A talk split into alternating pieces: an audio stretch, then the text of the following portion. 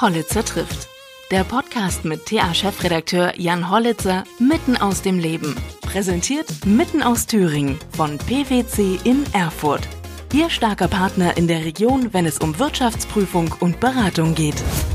Herzlich willkommen bei Hollitzer trifft. Ich treffe heute Greta Bartel. Greta Bartel ist 20 Jahre alt, aktuelle Miss Thüringen. Sie kommt aus Gernrode im Eichsfeld und ist gerade zurück aus Rust, wo die Wahl zur Miss Germany stattgefunden hat.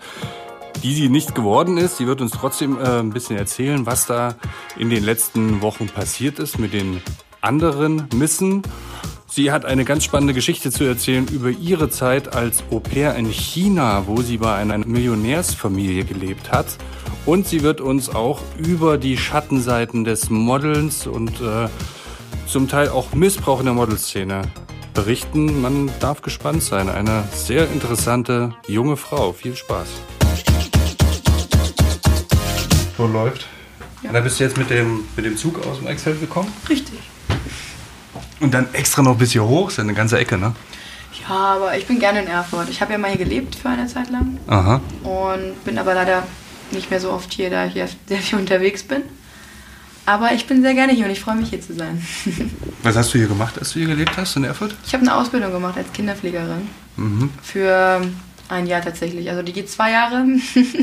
ich habe sie dann mit Bravour abgebrochen. Warum? Ähm, ich hatte das Gefühl, das ist nicht das Richtige. Also ich mag Kinder und ich liebe wirklich die Arbeit mit Kindern. Ich arbeite auch schon seit einigen Jahren im Ferienlager, immer in den Sommerferien. Mhm. Aber ähm, ich war schon immer so ein bisschen von dem Schulsystem eingeengt. Also ich hatte immer das Gefühl, das Schulsystem engt mich ein bisschen in meiner Kreativität ein. Mhm. Und ähm, ja, habe dann gesagt, okay, wenn ich nicht glücklich bin, ich kann mich zwar von dem Druck, der Ges also die Gesellschaft hat mir auch irgendwo Druck gegeben, ich muss jetzt eine Ausbildung machen. Ich bin halt nach meinem Auslandsjahr wiedergekommen und ich war schon so alt, ich war schon 18 Jahre alt und da muss man jetzt irgendwas machen. So wurde mir das dann immer sozusagen vorgelebt und gesagt. Mhm. Und dann habe ich gesagt, okay, dann mache ich das jetzt auch. Und habe dann nach einem Jahr gemerkt, ich lüge mich eigentlich selbst an, wenn ich mir jetzt hier irgendwie das erzwinge. Und habe dann gesagt, okay, dann halt nicht, dann mache ich jetzt was anderes und bin dann nach China gegangen. Von der Ausbildung nach China sozusagen. Was hast du in China gemacht dann? Ich habe als Au pair gearbeitet als Aha. erstes. Ich wollte halt, ähm, ich hatte halt ein paar Länder zur Auswahl und wollte erstmal einfach raus wieder, weil. China ist jetzt eigentlich nicht so die erste Au Das pair-Wahlstation, stimmt. oder? Aber ich bin ja auch so ein Mensch, der immer gerne andere Sachen macht als andere, tatsächlich. Ich hatte ja bei meinem Auslandsjahr schon als erstes Thailand genommen, Mhm. anstatt andere sagen halt, okay, ich gehe in die USA oder mache was in den Native Speaker Countries für Englisch sozusagen. Und ich Mhm. wollte aber halt was Exotisches probieren. Und bin dann auf Thailand gestoßen. Und so dachte ich dann, okay, wenn ich jetzt schon mal in Asien war, dann gehen wir dann mal nach China. Wie lange warst du da in Thailand? Ein Jahr lang? Oder? Ja, also ich Im, war in Bangkok direkt? Oder? Genau, zehn Monate war ich da. Mhm. Und bin da jetzt auch immer gern wieder zu Besuch. Bin mit meiner Gastfamilie noch sehr befreundet. Das sind alles sehr süße und nette Menschen in Thailand. Ist ja auch eine verrückte große Stadt, ne? Bangkok definitiv. Ich meine, ich komme ja aus einem Dorf mit 1400 Einwohnern. Gernrode, ne? Genau. Und aus Gernrode nach Bangkok, das war schon so ein Boom-Moment, wo man sich dachte, wow, was tue ich hier eigentlich? Aber also, wenn man dann einmal in Bangkok war, glaube ich, für ein Jahr, dann kann man alles machen danach. Also Aber du warst sicherlich auch ein bisschen so im Land unterwegs in Thailand, oder? Genau, also klar, ich war in der Schule auch und das hieß dann, du hast halt von jeden Tag auch Schule gehabt, montags bis freitags. Mhm. Und am Wochenende, meine Gastfamilie hatte auch ein Ferienhaus am Strand gehabt zum Beispiel. Und ähm, das war natürlich sehr praktisch, dann dahin zu fahren am Und wo? In Plachup Kilikan. das ist in der Nähe von Hua Hin. Aha. Ich weiß nicht, ob man das kennt. Äh, Hua Hin, das, Hua Hin ist wiederum in der Nähe von äh, äh, Pattaya. Mhm. Also so Weißt du, ja, die Ecke dann. Mhm. Ja, und ähm, ja, ich bin jetzt immer gerne in Thailand unterwegs, wenn ich mal dort bin. Ich spreche auch Thai mittlerweile. Also natürlich nach so einem Jahr, wenn du, die Familie konnte auch nicht so gut Englisch und du musst dich ja irgendwie mit denen verständigen können und dann lernt man halt so eine Sprache auch mal einigermaßen. Ja, ist schon eine ganz besondere Kultur. Ich bin mal drei Wochen durchs Land gereist, wie man Mhm. das halt so macht, ne? Und ähm, da auch ein bisschen was gesehen. Das war damals, als die Gelbhemden gegen die Rothemden Oh. aufbegehrt sind damals und ähm, auch den Flughafen besetzt hatten. Und da ist uns dann auch noch ein Inlandsflug weggefallen und dann sind wir mit einem, mit einem Bus durchs Land gereist. Total Ui. spannend. Also ich fand das, äh, ich hatte total viele Vorurteile gegenüber Thailand. So die üblichen Klischees. Aber ich war total Welche sind denn die üblichen Klischees? Sextourismus, ne? Ah, gut. Aber das kommt auch auf die Ecke an, ne? So, und ähm, aber mich vorher überhaupt noch nicht, ja viele Jahre her, überhaupt nicht mit der Landschaft oder mit Flora, Fauna beschäftigt. Ist ja so äh, facettenreich und äh, vielseitig, ne? Also auch wenn man Definitiv. oben in der Ecke da in Chiang Mai ist War ähm, ja, sehr schön, sehr, sehr schön. und man da mal in die Berge reingeht, äh, das äh, ist schon ein tolles Land. Auf jeden Fall. Und die Kultur ist halt auch sehr. Die Offen. Menschen sind ja auch nicht so aufdringlich, ne? Manchmal schon fast ein bisschen zu devot. Ähm, so, so vorsichtig, ähm, aber es ist sehr angenehm. Auf jeden Fall. Also ich hatte eine sehr schöne Zeit dort und ich muss auch sagen, es war ein sehr prägendes Ereignis in meinem Leben, weil in dem Moment habe ich halt einfach angefangen zu realisieren, ähm, dass meine kleine Welt nicht alles ist im Leben und man sich gegenseitig untereinander Rücksicht nehmen sollte auf andere Kulturen, auf andere Menschen, auf andere Meinungen und die dann auch irgendwo akzeptieren sollte und nicht sagt, hey, ich mit dem Kopf durch die Wand, ich mache jetzt das, sondern hier gibt es so viel und äh, ich muss irgendwo alles mal sehen, Hm. um überhaupt zu wissen, was ich eigentlich mal machen möchte oder was abgeht. Und das hat mir sehr geholfen. Und Das war eine relativ frühe Erkenntnis, oder? Also es ist ja nicht viele in dem Alter, die dann. Ja, ja ich ich würde schon schon sagen, es ist sehr früh. Und ähm, deswegen bin ich auch so ein Mensch, der, ich höre halt auch oft dieses, ähm, ja, wenn du mal in meinem Alter bist. Und das ist halt so eine Sache, oh, das finde ich halt wirklich ähm, extrem schwierig, weil klar ist es so, dass du, wenn du mit 35 ähm, oder mit 40, ähm, hast du natürlich irgendwo die man, einige Lebenserfahrungen, die du mit vielleicht mit 20 noch nicht haben kannst, aber andere Sachen kannst du halt aneignen in, da kommt es nicht drauf an, wie alt du bist. Also zum Beispiel, ich, ich ähm, beschreibe das immer so, wenn du eine Katze bist oder du hast eine Katze und die lebt im Haus. Es ist eine Hauskatze und die ist im Haus geboren und die bleibt für immer in ihrem Haus. Und ähm, irgendwann machen sie die Tür auf und man kann in den Garten gehen. Und dann denkt sich die Katze, wow, das ist ja ein riesiges Ding hier. Ich wusste gar nicht, dass es so viel gibt. Und dann sagt die Katze irgendwann, oh, ich springe über den Zaun. Und dann kommt sie in das Dorf. Also ich stelle das mit meiner Katze vor. Ne? Und ähm, irgendwann geht sie aus dem Dorf in, den, in die Nachbarstadt und das wird immer größer und immer größer. Das kannst du aber, die Katze kann entweder mit einem Jahr rausgehen, mit fünf Jahren rausgehen oder schon von Anfang an draußen sein. Und so denke ich mir das halt auch mit der Lebenserfahrung. Du kannst halt erst mit 30 die Erkenntnis für irgendetwas bekommen, weil du vielleicht die Erfahrung noch nicht machen konntest oder es noch nicht machen wolltest. Oder halt auch schon mit 17. So ist es me- meine Ansicht. Ja. Das ist ein schöner Vergleich. Ja. So für alle äh, Hobbyphilosophen und, und so weiter ist es, da. ja, ich philosophiere sehr gerne. Ja, und dann äh, China. Aber warst du auch in dieser Region, in der es gerade so ein bisschen kritisch ist? Wuhan? Ge- Ja. Oder Hubei? Nein, tatsächlich nicht. Ich war in, ähm, in Hangzhou, das ist in der Nähe von Shanghai. Das ist die Zhejiang-Region. Ich weiß nicht, ob das einem was sagt. Ist das auch, ist da auch eine große Stadt dort? Oder? Ja, ja, Es gibt ja also- doch Millionen Städte, von denen Genau. hat man hier noch nie was gehört. Ne? Es sind Also das- eigentlich im Prinzip alles Millionenstädte. ähm, ja, Shanghai ist halt ein, zwei, ja, zwei Stunden knapp mit dem Zug von ähm, Hangzhou entfernt. Hangzhou ist die Stadt, wo Alibaba ihren Sitz hat. Ich weiß nicht, Alibaba Hm. kennt man. Ja, klar. Und ich habe tatsächlich auch bei dem Partner, bei dem Arbeits-, äh, also bei dem Partner, Firmenpartner von Jack Ma gearbeitet als Au pair. Mhm. Jack Ma ist ja der reichste Chinese der Welt. Und es war auf jeden Fall schon ein krasser Kontrast zu dem deutschen Leben. Halt auch ähm, in so einer Millionärsfamilie zu arbeiten. Man denkt dann immer so, also Erzähl mal ein bisschen. ja, das ist das Krasse ist, was hat man. Also ich, war ich das ein großes Haus oder äh, Ja, ein- eher ein Palast? Oder? große Häuser, würde ich sagen. Also die Kinder hatten ähm, ihre eigenen Häuser.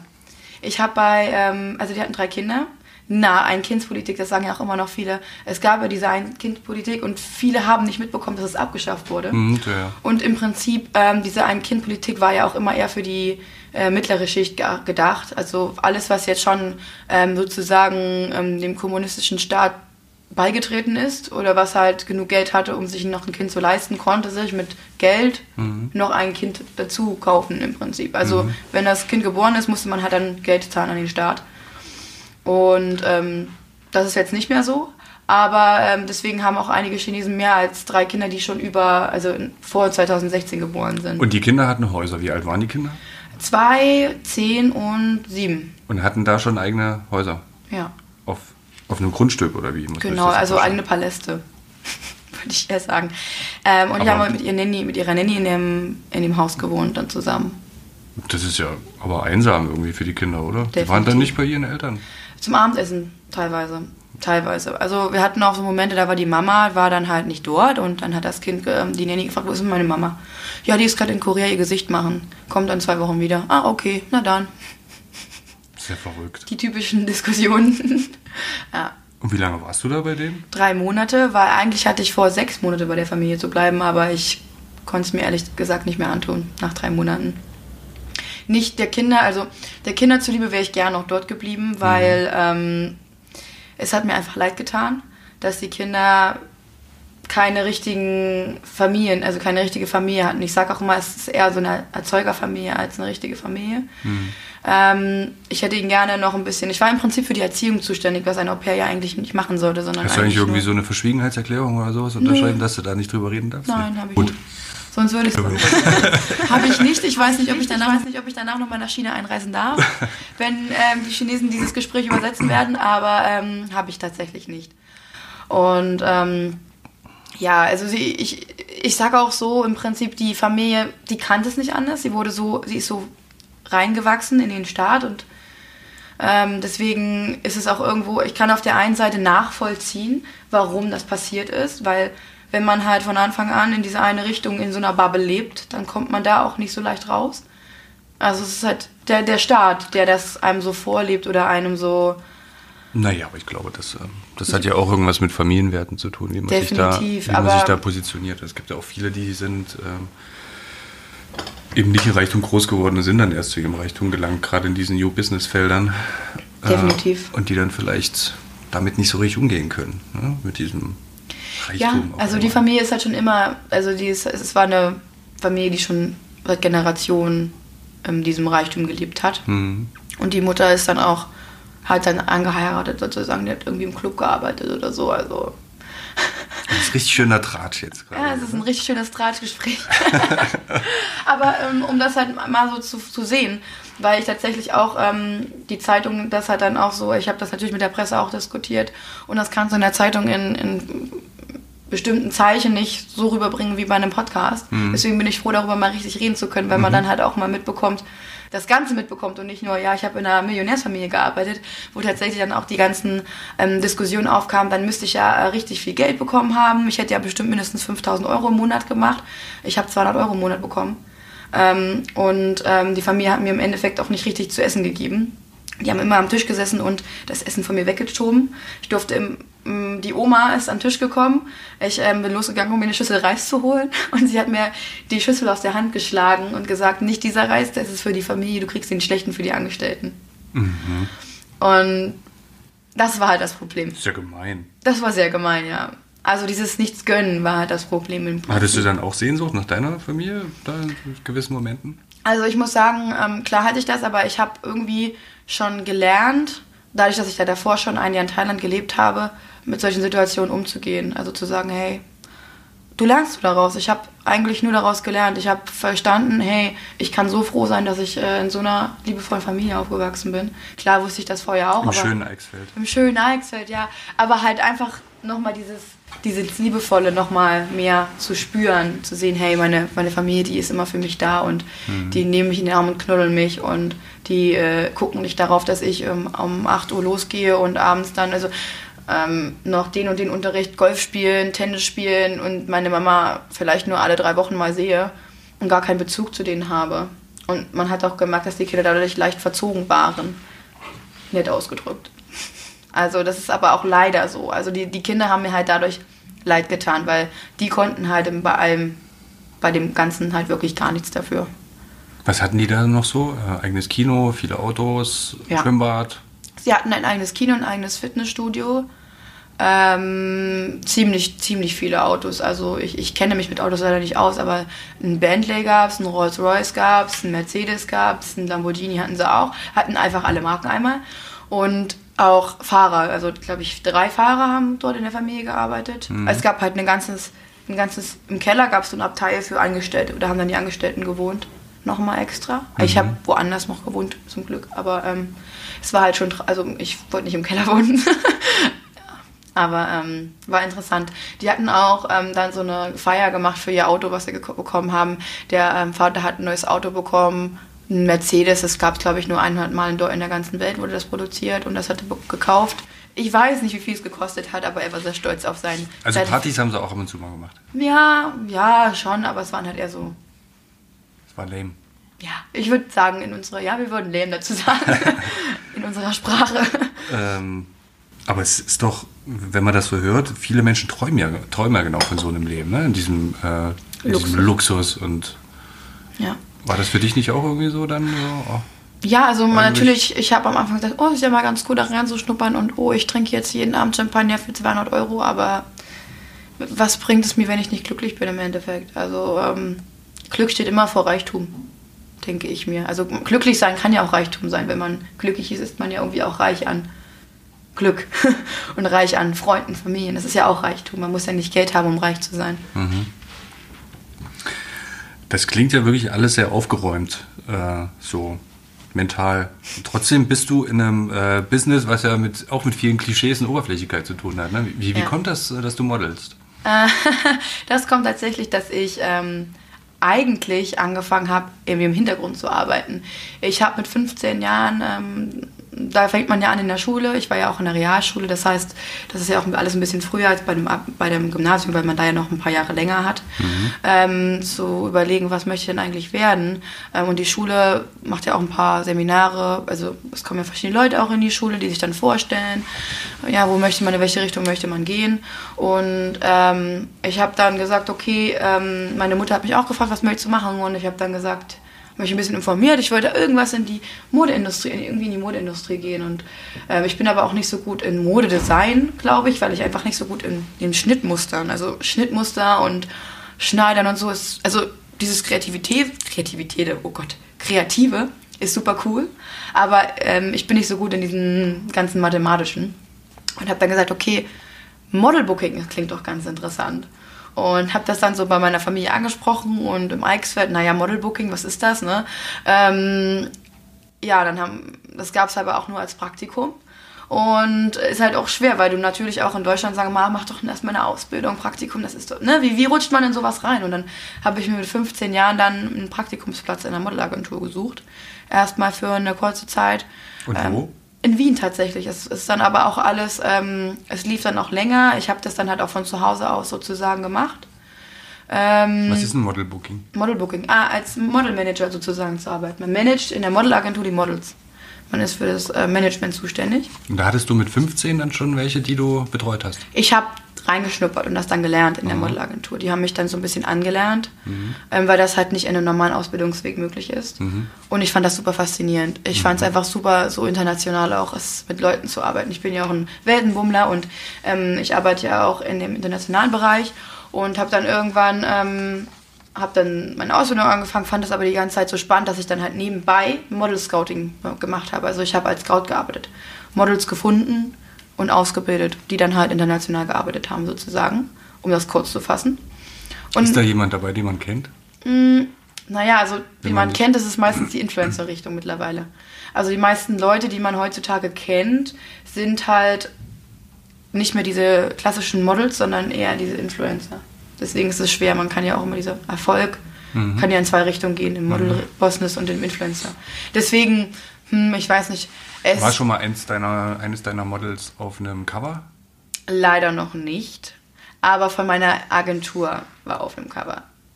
Ja, Cover ist halt auch so eine Richtung. Ich probiere. Du hast eine eigene Agentur? Genau. Ja, deine eigene Agentur. Genau. Und ähm, ja, mittlerweile habe ich meine eigene Agentur auch. Ähm, was jetzt aber auch alles noch, ähm, das dauert halt wirklich lange, bis man da irgendwo. Man, man muss sich das ja so vorstellen. Du fängst dann mit den Models an, die haben noch nie Erfahrung gehabt und müssen das alles erstmal lernen. Ähm, und bis sie dann in dem Bereich, also. Also vom Scouting. Vom Scouting. Scouting heißt, du läufst hm. irgendwo lang und denkst. Die ist ja hübsch.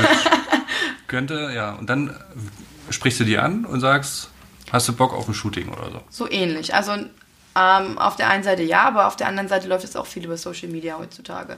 Viele bewerben sich und viele äh, kann man auch einfach über Instagram ähm, anschreiben und sagen, hey, wie sieht's aus, hast du Bock? Oder die bewerben sich selbst über Instagram das ist halt alles mittlerweile ein bisschen einfacher. Ich könnte mir gut vorstellen, dass da sehr viele Anfragen kommen, oder? Wenn man junge Menschen hört, ähm, kommt ganz oft der Berufswunsch mittlerweile YouTuber oder Influencer oder sowas. Ne?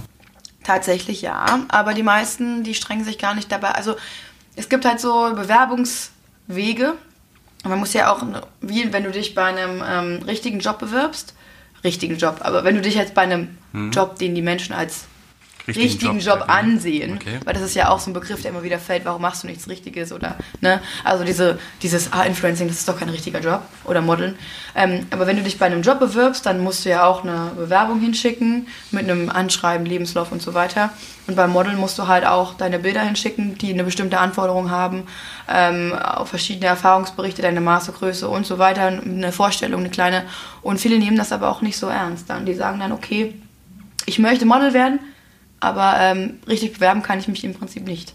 Also ich bekomme oft so halb ausgefüllte Bewerbungen und dann brauche ich da auch nicht mitarbeiten sozusagen, weil du musst ja schon irgendwo, mhm. viele sehen das dann halt nicht äh, als richtige Arbeit an im Endeffekt dann und sagen, ja, die werden mich, ich bin ja toll und die werden mich so nehmen, wie ich bin und ich muss mich da ja gar nicht reinhängen. Ja.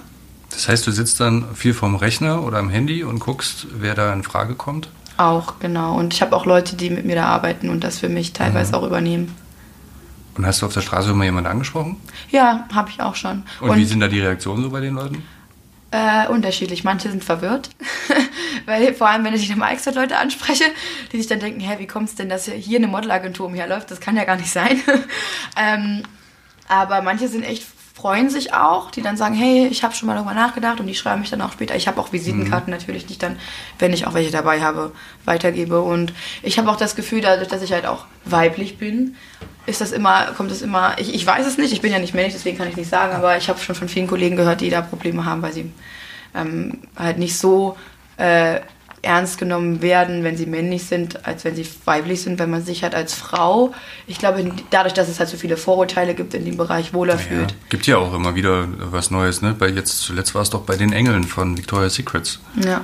Also ähm, es gibt schon. Die gesagt haben, man hat den, den Missbrauch im Prinzip weggelächelt da immer, ne? aber der war immer da. Tatsächlich. Und das ist halt auch so ein, so ein großes Thema für mich, bei dem ich mit meinem Business gerne ähm, ein bisschen gegenarbeiten möchte, weil ich weiß halt, dass, vor allem weil ich jetzt auch als Model selber arbeite, was im Prinzip daraus entstanden ist, dass ich halt in dem Business hintenrum angefangen habe, also in dem mhm. äh, Bereich hinter, den, mhm. hinter der Kamera angefangen mhm. habe äh, und gemerkt habe, ja, tatsächlich ähm, passiert wirklich viel, was wegge wo die Augen zugemacht werden oder was einfach nicht an die Öffentlichkeit kommt.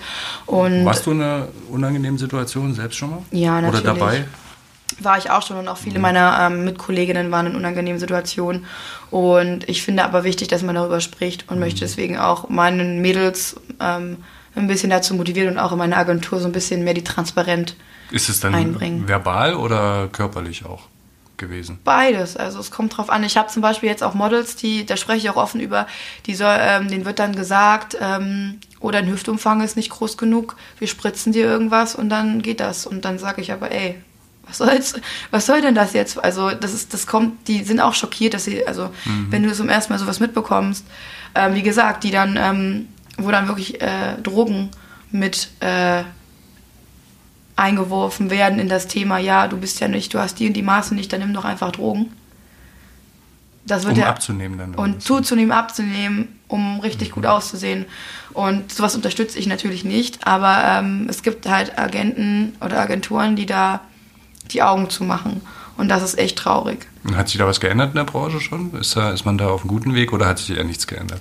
Ich muss sagen, ich bin halt erst seit fünf Jahren sozusagen dabei und umso länger ich dabei bin, umso tiefer komme ich ja auch in dieses Business mit rein. Und mhm. ähm, von meinen Kolleginnen habe ich schon auch oft gehört, dass es sich verbessert hat. Mhm. Ähm, dadurch, dass jetzt auch in den letzten Jahren ähm, Curvy-Models mit dazugekommen sind, das war ja vor einigen Jahren überhaupt noch gar nicht denkbar, dass man als, mhm. Ähm, als Frau mit anderen Maßen ähm, auch modeln kann und auch schön sein kann, in Anführungszeichen. Ähm, und das ist natürlich schon ein Schritt in die richtige Richtung, aber es kann natürlich alles noch ein bisschen verbessert werden. Hast du angesichts dieser, äh, dieser, dieser Missbrauchsfälle oder dieser Schattenseite, sage ich jetzt mal, nicht schon mal drüber nachgedacht, dass das vielleicht doch nicht so das Business ist, mit dem du dich äh, auseinandersetzen willst oder an dem du arbeiten willst? Ja, Weil aber... du ja junge Menschen im Prinzip da mit ranführst an, an diesen. An Ah, diesen ja, aber ich sag mal so, lieber führt jemand, also für ich es ran, die es gut meint mit den Leuten, die das macht, weil sie ähm, wirklich Spaß dran hat und das auch mit Herzen macht und nicht aus mit dem Dollarzeichen im Auge sozusagen, ähm, als jemand, der dann die Leute in, den falsche, in die falsche Richtung führt, weil ich möchte ja im Prinzip das Ganze verbessern. Also ich, ich, ich bin ja jetzt nicht hier, um zu sagen, okay, oh geil, Model-Business, ich mache jetzt mal das große Geld, sondern ich habe es gesehen und ich fand, es gab so schöne Sachen dabei, es gab so schöne, ähm, so coole Sachen, aber das Ganze hat auch irgendwo schlechte Seiten, die ich eigentlich gerne weghaben möchte. Und deswegen möchte ich mein eigenes Ding machen, um das Ganze zu verbessern. Und wenn jeder sagt, boah, das ist voll blöd, dann gehe ich lieber, ähm, dann wird es ja nicht besser. Und ich finde, ähm, vor allem diese ähm, Modeindustrie hat einen ganz großen Einfluss auf all unsere, also auf jeden von uns, weil Werbung hat ganz großen Einfluss auf jeden. Wenn du jetzt mal in den Werbungsbereich gehst, wenn du ein- eine Frau im Schaufenster siehst, also dann ähm, sagen die Leute, hey, ja, die ist ja voll dünn und hey, und viele nehmen sich ja auch ein Beispiel an, ähm, Werbegesichter und Figuren. Und wenn niemand sagt, ey, stopp, so soll es nicht laufen, dann wird es immer so weiterlaufen. Und deswegen habe ich darüber noch nicht nachgedacht, in eine andere Richtung zu gehen, sondern ich möchte es einfach gerne ändern und schöner machen und am besten in die Welt hinaus schreien, hey Leute, schaut hin, es kann auch anders funktionieren. Was hältst du von Germany's Next Topmodel? Interessant. Es ist interessant, dass es sich mittlerweile auch in die andere Richtung entwickelt. Ähm, äh, ja, man, ich habe es leider in diesem Jahr noch nicht schauen können. Ich war ja, ich bin ja erst seit, mh, seit gestern, vorgestern, äh, bis Samstag, Sonntag war ich ja noch in Rust wegen dem Miss Germany Finale. Da kommen wir gleich dazu. Genau, genau. Und äh, äh, da bin ich ja leider, da hat man auch in so einer kleinen Bubble gelebt tatsächlich. Also man, man kommt nicht so viel mit, weil man einfach keine Zeit dafür hat. Aber ich habe mir davor mal die Kandidaten angeschaut, weil man in dem, Nee, generell, von dem, ist- generell von dem Format auch so. ja, also das Format hat jetzt nicht wirklich was mit der richtigen Realität zu tun. Das ist halt, die Models werden da auch ein bisschen auf Händen getragen. Ähm, und mittlerweile, klar, hat sich das Ganze jetzt auch wieder in diese Richtung, wir wollen schauen, dass alle Frauen akzeptiert werden können, entwickelt, aber was wirklich hintenrum abläuft, wird dort nicht wirklich vermittelt. Ähm, es ist interessant, wenn man halt einfach mal, wenn man Influencer haben möchte, neue. Also in, Miss- äh, Germany's Next Topmodel hat sich eher in, in die Influencer-Richtung entwickelt und nicht in die Commercial-Fashion-Richtung. Also die meisten Mädels arbeiten danach als Influencer und nicht als Model. Ähm, Wie, wie alle anderen von diesen Reality-Formaten. Reality-Formaten. Bachelorette oder Bachelor und was genau. weiß ich, was da Ja, also es ist eine Influencer-Firma, also ein Influencer-Weg, den Mhm. man da geht. Was auch viele tatsächlich auch offen zugeben, dass sie da sind, um Influence, Influencing zu betreiben. Was auch mittlerweile die moderne, das moderne Modeln ist irgendwo, aber halt nichts mit dem klassischen Modeln dann im Endeffekt zu tun hat. Aber ähm, tatsächlich immer mehr und mehr sich in die Richtung entwickelt sozusagen. Und ich, ich ähm, bin da auch dabei, das Ganze noch so ein bisschen zu analysieren. Und äh, ich ja, schaue da noch mal ein bisschen mehr rein, wie man das Ganze vielleicht auch in mein Business verbinden kann. ähm, ja, aber ja, Influencing ist, es gibt ja auch diese Model-Influencing, dieses Model-Influencing. Also wenn man jetzt mittlerweile klassische Modelagenturen anschaut, immer mehr und mehr entwickeln, bieten auch nicht nur klassische Models, sondern auch Influencer an, die dann Model-Influencer sind. Das ist ja echt spannend. Ja. Es gibt ja auch äh, Micro-Influencing mittlerweile, Ja. was ganz interessant wird. Ne? Also man braucht gar nicht mehr so viele Follower, sondern äh, man muss irgendwie eine Nische besetzen dann Auf in jeden einem Fall. gewissen Bereich. Ne? Ja, und da habe ich sehr viel drüber gelernt in den letzten Wochen tatsächlich. Aha. Ja. Und was? Äh, Also wir hatten sehr viele Seminare, also in dem, ich war ja Miss Germany Camp für die Zuhörer nochmal, weil ich Miss Thüringen bin, das ist bis jetzt untergegangen. Ähm, und ähm, wir haben halt verschiedene... Wir sind ja auch an deiner Persönlichkeit interessiert. wenn ich Ja, glaube. genau, aber nur damit man nochmal den, den Faden, gleich. Ja, den Faden versteht. Ja, klar, also ich möchte ja auch nicht mit Miss Thüringen hier stehen, sondern, ähm, also als Greta hier stehen, sondern, aber man muss ja auch den Zusammenhang irgendwie nachvollziehen können. Und ähm, wir hatten verschiedene Influencer, die dort auch ähm, gekommen sind, beziehungsweise auch Social Media Experten. Ähm, zum Beispiel die Ann-Kathrin Schmitz, ich weiß nicht, ob du von der schon mal gehört hast, das ist, ähm, die, hatten, das ist ein, die hat einen Blog ge- mitgegründet, der heißt Nova Lana Love, ähm, von der Farina Opoku. Ganz schlimm, ich kenne mich gar nicht aus. Ähm, genau, und die hat sehr, also die macht mittlerweile auch Seminare für verschiedene Firmen und hat uns halt auch nochmal ein Seminar gegeben, wie man denn in dem Bereich da und da, was man beachten soll, wie man am besten Influencing betreibt, dass man auch eine Nische finden muss für sich, welche Nischen besetzt sind. Und ähm, wir hatten sogar auch Instagram persönlich bei uns. Also es gibt ja auch Mitarbeiter von Instagram Deutschland, die dann auch zu uns kamen und uns da. Äh, Wer war da? Mathilda heißt sie. Mathilda, Tilda. gut, ich kenne den Heiko Hebig. Da. Tilda. Ja. Die Tilda. Die Tilda ist auch seit einigen Jahren erst dabei. Mhm. Und auch eine sehr nette, eine ganz süße, nette. Äh, Wir hatten natürlich einen vollgepackten Terminkalender, weswegen wir mit jedem nicht so viel Zeit hatten, aber ich habe so viel gelernt über Influencing. Krass. Wie ist es jetzt dazu gekommen, dass du bei äh, Miss Thüringen mit, äh, mitgemacht hast, also Äh, Miss Thüringen-Wahl? Tatsächlich kam das über Instagram. da geht's schon los, Influencing. Wir hatten eine Werbung geschaltet. Ähm, Miss, Miss Germany, der, ähm, das ist ja auch ein Brand, die Marke, ähm, hat Werbung geschaltet für die neue Miss Germany. Und das ist ja jetzt auch alles neu aufgezogen worden, komplett neu. Ähm, der Geschäftsführer hat sich ja auch ein bisschen geändert. Also es ist ein äh, Familienbetrieb und das ist jetzt die dritte Generation. Und das ist jetzt der Max Klemmer, der das macht. Er ist jetzt auch, ich glaube, 24, 25 Jahre alt, also noch sehr jung. Und der hat gesagt, hey, ich möchte das anders machen.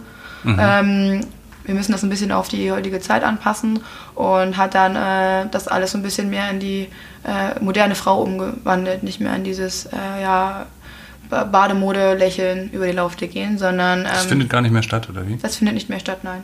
Wir hatten eine Online-Bewerbung, also es wurde ähm, auf Instagram sozusagen, kam diese Anzeige, ähm, wer bist du, Persönlichkeit und so weiter, wurde da so gesagt und das war interessant und dann habe ich gemeint, hey, dann schreibe ich da mal was hin. Ähm, habe tatsächlich auch wieder vergessen, dass ich mich da beworben habe und habe dann eine Zusage für die Top 16 von Thüringen bekommen.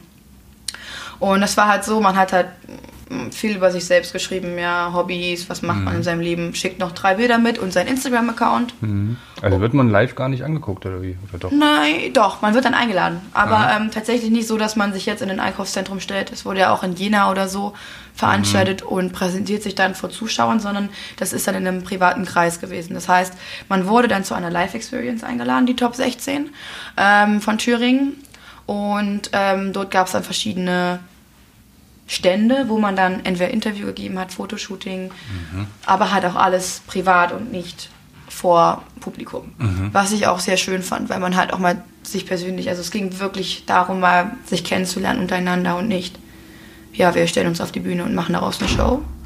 Und Trotzdem Zickenkrieg? ne, Gut. Gar nicht. Also das ist äh, krass, wirklich überhaupt nicht. Null. Ähm, bei der Miss Germany, also ich bin ja dann in, zur Miss Thüringen ge gekürt, gewählt, was auch immer worden. Durch Online-Voting ist es dann? On Online-Voting und Jury. Also die, ähm, es waren mehrere Fachleute in der Jury, Social Media Experten, ähm, das Team von Miss Germany, ähm, verschiedene Sponsoren, Partner und so weiter haben dann entschieden, hey, die passt ganz gut rein. Und ich habe mich auch echt gewundert, dass ich es geschafft habe, weil ich, wie gesagt, ich habe mich ja jetzt nicht dahingestellt und habe gesagt, boah, ich will seit tausenden von Jahren Miss, Miss Germany, Miss Thüringen werden, sondern ich war einfach da und habe einfach das gemacht, was ich immer mache. Einfach äh, Erzählt. erzählt. Philosophiert. Philosophiert, äh, gequatscht und äh, Quatsch gemacht tatsächlich auch. Und ähm, die meinten dann, ja, du bist cool, so wie du bist. Und dann äh, war ich dann Miss Thüringen und dann war das für mich schon so, wow, krass, Miss Thüringen. Und dann durfte ich noch bei der Miss Germany weiternehmen. Das war auch schon ein riesen, also eine riesen Erfahrung, definitiv. Wie lange warst du da in dem Camp da in Rust? Drei Wochen war das. Also Wochen. wir waren erst, es wurde in drei Phasen unterteilt. Phase 1 war ähm, Europapark, dann eine Woche Ägypten und dann wieder eine Woche Europapark. Und in der dritten Phase hatten wir dann Vorbereitungen für das Finale. Und Ägypten ist dann einfach Urlaub. Nee, leider nicht. leider im Anführungszeichen, weil wir haben so viel gelernt. Es war halt ein ähm, Ach, dort waren die Workshops. Äh. ja, also es waren immer Workshops die Ah, ganze okay. Zeit. Wir hatten Fotoshootings, wir hatten Workshops, wir hatten ähm, verschiedene Events, wir hatten einen Yachtausflug, wir hatten verschiedene. Da habt ihr bestimmt auch viel gelernt bei dem Yachtausflug. Natürlich. Wir, hatten wir haben gelernt, wie man Fotos auf einem Yachtboot macht. Also war im Prinzip äh, das schon wie so eine Auszeichnungsreise dann für die ganzen Länder Misses. Ja, Wissen. und ein, ähm, eine Auszeichnungsreise und eine Reise, um zu lernen, wie man sich als Miss vielleicht auch verhält oder wie man. Es geht ja, wie gesagt, auch alles mehr in dieses Influencing, ähm, wie man ein Influencer ist, denke ich. Also für mich war es einfach das so, dieses, äh, ja, wie, oder wie man eine Person des öffentlichen Lebens ist, wenn man denn eine Person des öffentlichen Lebens sein wird. Natürlich, dieses Miss Thüringen bleibt auch nur für ein Jahr und man muss dann halt selbst gucken, wie, was mache ich damit? Hast du irgendwelche Pflichten jetzt als Miss Thüringen? Also ich habe einen Managementvertrag mit, mit, mit der Miss Germany Corporation. Ähm, verschiedene Anfragen dann auch. Aber das Ganze läuft dann natürlich alles mehr im Influencing-Bereich. Mhm. Genau, also ähm, aber so richtige Pflichten habe ich da nicht. Also ich muss mich jetzt nicht in ein Einkaufszentrum stellen und da irgendwas eröffnen. Mhm. Sowas gar nicht. Ja, gut, das ist auch ein ganz, ganz interessantes Geschäftsmodell dann natürlich von dieser Miss Germany Corporation. Ne? Man hat dann immer wieder neue, neue Gesichter, die man an sich bindet und ja. das Netzwerk eben vergrößert. Ne? Natürlich, aber auch für uns gut. Also ich meine, ich habe alle 16 ähm, Mädels kennengelernt, mit denen man untereinander sich äh, connecten kann und da, seine Vorteile rausziehen kann. Und ich habe auch so viel gelernt. Ich meine, ich habe einen blauen Haken bekommen auf Instagram. Das geht auch nur so. Also, oder du hast 10.000 äh, Follower oder sowas. Ne? Naja, du musst es ja bei Instagram beantragen. Ja, dann musst du den Ausweis und alles Mögliche hinschicken. Genau, ja. du musst ähm, tatsächlich, musst du, um einen blauen Haken zu bekommen, äh, Presse haben. Also die müssen dann schauen, ob es Sinn macht, einen blauen Haken zu vergeben. Ähm, entweder das, weil du halt, weil andere Leute dich nachmachen, faken können oder weil du dich halt, ja, weil halt zu viel mhm. Drama und Presse um dich. Ja. Ein, also kannst entwickelt. du jetzt äh, Links in deinen Stories einbauen. Das kann man ja ohne blauen Haken Swipe nicht. Swipe ne? up meinst du? Ja. Das kann man ab 10.000, aber ich habe hab schon, okay. mhm. Ich hab schon mehr als 10.000 gehabt vorher. Wie viele hast du denn? 18.000 mittlerweile. Es ist äh, mittlerweile, es ist ja auch schwer zu wachsen mittlerweile auf Instagram. Und dadurch, dafür, dass ich mich davor nie wirklich äh, mit Instagram sozusagen, ich habe ja nie gesagt, ich möchte jetzt, also ich bin jetzt Vollzeit-Influencerin, sondern ich habe das immer mehr als mein mhm. Spaß-Hobby betrieben. Ähm, Finde ich das schon ganz gut. Wo ist deine, deine Firma angesiedelt? In Gernrode noch, weißt du? Ja. In Gernrode. Und, und wo lebst du? Also ich bin gemeldet in Gernrode, mhm. ähm, aber ich reise ja im Prinzip die ganze Zeit viel. Nicht die ganze Zeit, aber viel. Ähm, ich habe ja letztes Jahr war ich drei Monate in Istanbul, ähm, drei Monate in China. Aber du arbeitest dann da auch immer, oder? Ja, also ich arbeite halt vom, per Homeoffice mhm. tatsächlich mittlerweile, seitdem ich meine Firma sozusagen habe. Und habe auch in Istanbul noch nie als Model gearbeitet, um halt selbst für mich nochmal zu schauen, wie das alles hinterging. Mhm. Also klar, ich als Booker oder als Manager weiß halt, einiges, was, so, was man so vom Büro aus mitbekommt, aber wie es dann direkt in der Front sozusagen aussieht, weiß man nur, wenn man mal dort war. Und deswegen habe ich das dann halt auch nochmal dazwischen geworfen und mhm. ja, mir macht Spaß. Und deswegen mache ich das jetzt halt auch noch nebenbei. Und jetzt auf der Durchreise? Auf der Durchreise. Prost. Und Prost. dann, ihr wollt weiter, hast du gesagt? Ja, also jetzt tatsächlich ähm, erstmal nur nach Dresden. Ähm, ich besuche Miss Sachsen. ja, wir haben uns super angefreundet. Und ähm, dann schauen wir uns immer ein bisschen in Dresden um. Und dann. Gab es da irgendwie Ossi-Wessi? Nee. Ah, nee, jetzt, gar nicht. Weil jetzt gerade Miss Sachsen ist Zufall, dass die cool war. Es war Zufall, ja. Mhm. Also sie hat von Anfang gesagt, Reda, ich wusste, dass wir uns verstehen. Aber ich habe mich wirklich mit allen gut verstanden. Also es ist jetzt auch Zufall, dass ich meinte, hey, lass mal nach Dresden fahren, ist doch ganz schön dort. Und mhm. dann können wir uns dann auch noch mit, mit Sachsen treffen. Ähm, aber ich habe tatsächlich mich mit allen Mädels verstanden. Und ich habe auch gehört von den anderen Mädels, also es waren ja auch ehemalige Missen dabei, zum Beispiel die Kamuschka, die Carmen Kroll, das ist ja, ich weiß nicht, ob man da schon mal von gehört hat. Ich weiß nicht, soll ich es dir mal zeigen? Ich weiß es nicht. Aber das ist halt auch eine Influencerin, die mhm. hat, glaube ich, auch so. Ich habe vorhin extra nochmal geschaut, um die mhm. 800.000, 900.000. Mhm. Und die war damals, ja 2015 hat sie mir erzählt, mhm. Mm, auch bei einer Misswahl teilgenommen. Und bei denen damals wurden sogar die Schuhe gestohlen von anderen Mädels. Das, äh, Ach so, untereinander dann? Untereinander war da richtig Zickenkrieg und bei uns mhm. gar nicht. Gar nicht. Und auch alle von dem Team haben gesagt, es ist so krass, dass wir, dass da gar kein Konkurrenzkampf aufgekommen ist. Mhm. Ich habe auch in, einem, in, einer Rede da nochmal gesagt, ey Leute. Auch ein bisschen langweilig eigentlich, oder? Nee, gar nicht. Hey. es war ja nicht, nee, es war gar nicht langweilig. Es war super schön. Vielleicht für außen, aber für uns war das schön. Ja, und ich habe dann halt auch nochmal festgestellt, dass wir im Prinzip ja alle irgendwo Miss Germany dann sind. Dass nicht nur eine ähm, klar, es soll ja dieses neue Konzept, dass alle akzeptiert werden und mhm. Gleichberechtigung und so weiter. Es muss im Prinzip eine wird halt Miss Germany, eine trägt den Titel, aber die anderen sind ja auch irgendwo Miss Germany. Und jeder, der sagt, hey, ich finde das super cool, was hier passiert, ist auch ein Teil von diesem neuen äh, Konzept und dieser neuen Begegnung. Und mhm.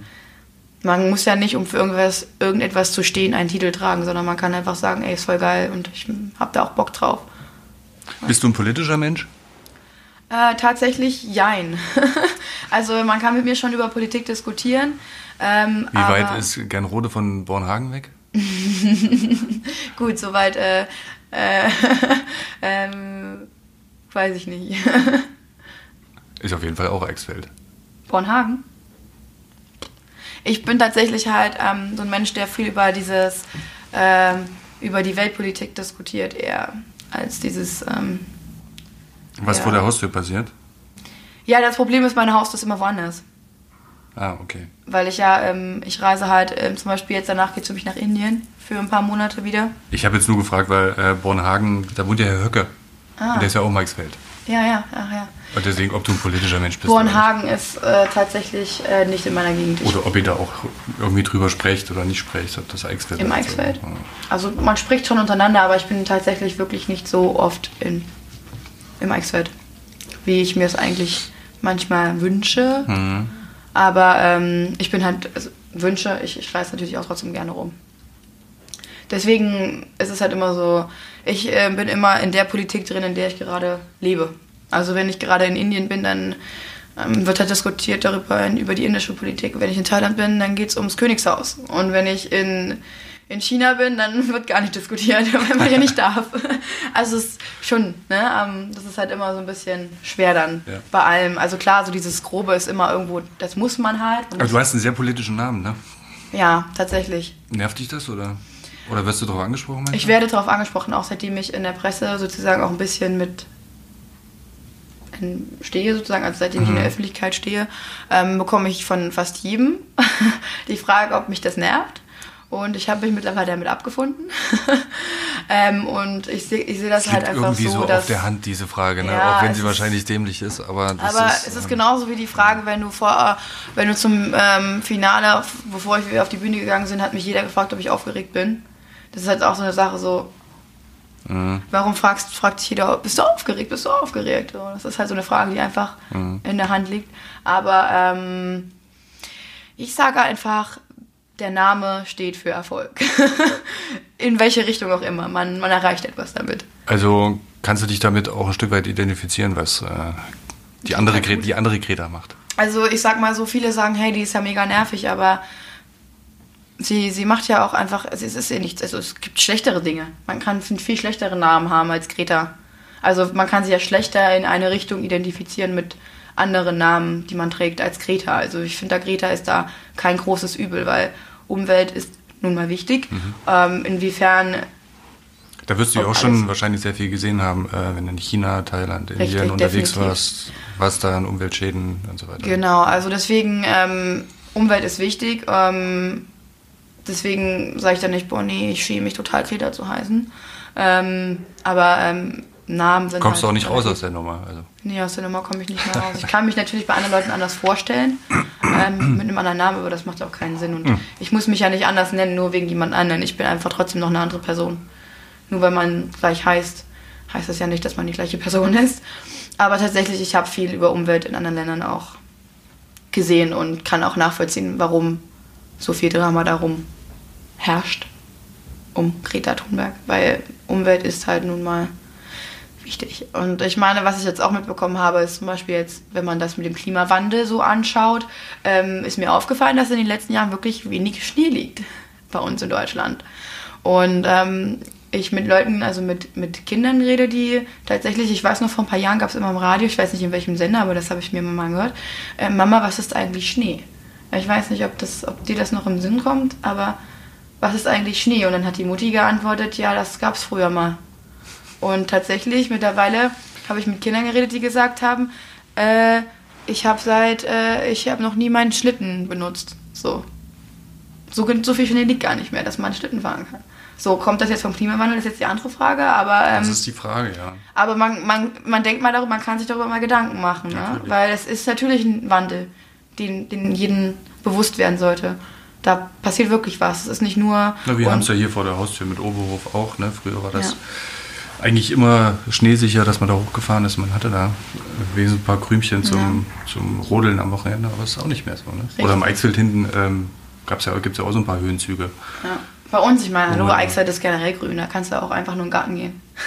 Bei uns zumindest. Ja, oder auch da, oder hinten, weiß ich nicht, hinten bei Burg, Burg Hanstein oder was Ja. es da alles Ja, gibt. Da gibt's ja auch so, da kann man ja auch ein bisschen rodeln. Definitiv. Und das ist halt leider, also wenn ich mich daran erinnere, als ich im, im als ich jung war, sagt man immer so, aber als ich jünger war, ähm, ähm, da bin ich immer losgegangen mit meinem Schlitten und das können die Kinder Mhm. weniger jetzt. Und Siehst du, du kommst auch noch mal in das Alter, wo du dann sagst, äh, komm erst mal in mein Alter. naja, gut, das mit dem, kommen wir mal in meinem Alter, ich sag, als ich jünger war, heißt ja nicht, dass ich jetzt nur, weil ich äh, Irgendwann kommen, Äh, wir, komm, irgendwann kommen wir alle dahin und äh, hören uns äh, an wie unsere Eltern oder Großeltern oder so. Bin, Ja, ich, ja, bin ich irgendwie davon überzeugt. Das stimmt auf jeden Fall, aber man kann ja immer trotzdem noch dieses andere Auge haben und sagen, okay, ja, komm, was bei meinem Alter ist ja auch irgendwie so, hm, jeder macht halt andere Erfahrungen. Was ich auch im Model-Business mitbekomme, da sind wir wieder im Model-Business, weil viele auch sagen, hey, du bist so krass jung, wie kannst du mit so vielen Jahren überhaupt so viel Erfahrung haben, wie kannst du da? Und dann, ne, das sind dann diese älteren Generationen, die dann so stur sagen, nein, die ist viel zu jung und nein, die kann. Also das ist mir tatsächlich auch passiert, aber das kommt ja nicht darauf an, wann du, also wie alt du bist, sondern wann du anfängst. So. Aber das passiert mir tatsächlich auch immer noch. Deswegen nervt das. Äh, ich war überhaupt nicht genervt von unserem Gespräch, ich fand es super spannend. Ähm, auch schön die, äh, diese Reichengeschichte da aus China, finde ich. Ja. da so ein bisschen hinter die Kulissen zu blicken. Und dabei habe ich noch Äh. gar nicht alles erzählt. Dann müssen wir uns wohl nochmal verabreden. Aber ne, ein bisschen was muss ja auch geheim bleiben, glaube ich. Ah. Ne? Also, geht ja dann auch in die Privatsphäre Das rein. stimmt, das stimmt. Und äh, wer weiß, ob man von uns so viel preisgeben wollen würde. Dann tatsächlich. Ich meine, es sind ja auch keine, also für die chinesische Familie ist ja keine Namen. Sind, also gut, der Partner von Jack Ma, aber der hat viele Partner. Und bis man das googelt. Ja, aber also es gibt manche Geschichten teile ich einfach gerne, um den Menschen klarzumachen, man muss ja auch irgendwas erzählen. Man kann immer sagen, boah, ich habe das und das erlebt, aber mehr möchte ich nicht sagen. Dann denken sich alle so, ja, toll. Vielleicht hättest du es mal nicht gesagt. hätte, ja, oder bringt Spannungsbogen das? aufgebaut und dann äh, doch nichts erzählt. Ah, ja, genau. Oder man muss ja auch davon was mitnehmen und lernen und deswegen ein bisschen was sollte man teilen und manchen Menschen zu sagen, hey, oh, krass, das ist so, das passiert hier und was, wenn, wenn ich nicht, also ich möchte ja auch in die Welt gehen, um anderen Menschen so ein bisschen zu sagen, was passiert, weil manche können es nicht machen, manche können nicht nach China oder manche, also nicht jeder kann das tun und dann sollte ich wenigstens meine Erfahrung teilen können, um anderen Menschen erzäh zu erzählen, was eigentlich gerade abläuft. Dann behalt dir das bei. Ähm, wir werden deinen Weg weiter verfolgen Das freut mich. und äh, erzähl uns weiterhin spannende Geschichten von dem, was du so erlebst in der Welt. Und vielen Dank, dass du gekommen bist. Ich habe mich sehr gefreut. Dankeschön. Danke dir.